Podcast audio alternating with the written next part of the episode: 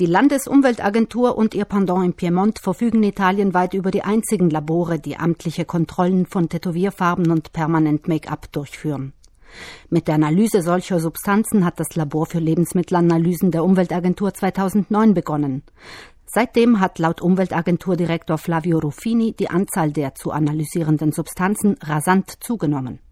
Immer wieder stoßen die Labortechniker bei den überprüften Proben auf Stoffe, die nicht den geltenden Bestimmungen entsprechen.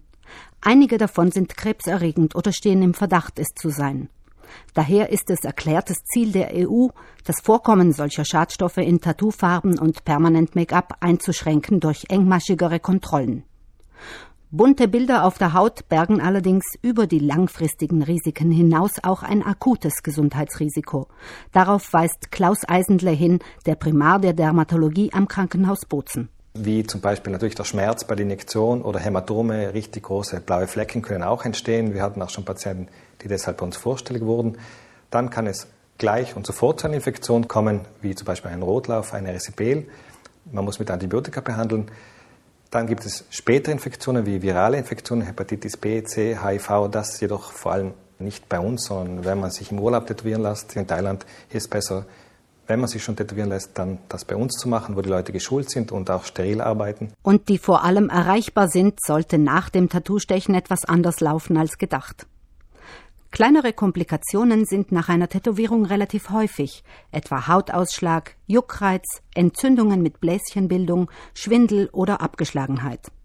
Kein Wunder, denn beim Tätowieren werden Fremdstoffe in den Organismus eingebracht, gegen die sich das Immunsystem naturgemäß wehrt.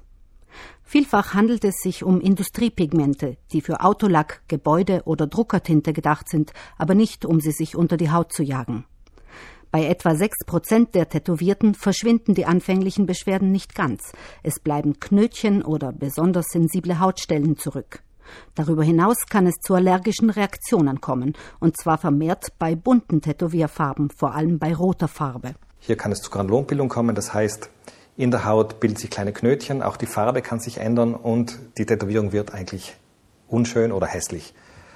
Dann gibt es noch allergische Reaktionen wie Ekzeme, die Haut rötet sich und schuppt auch das macht die Tätowierung unschön oder hässlich, aber vor allem dieser unerträgliche Juckreiz kann sein, dass man das Tattoo entfernen muss, weil sonst der Juckreiz eigentlich nicht mehr zu beherrschen ist oder weggeht.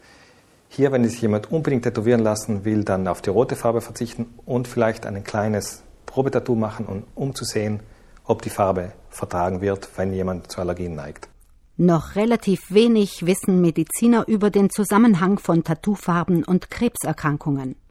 Angesichts der großen Anzahl von Tätowierten spricht Primar Klaus Eisenleff von einem großen laufenden Experiment. Wir wissen, dass die Farben teilweise krebserregend sind oder Schwermetalle. Ob die Menge jetzt ausreicht, um Tumoren zu verursachen oder Krebs zu äh, verursachen, wissen wir nicht. Äh, das ist ein großes Experiment, das zurzeit läuft.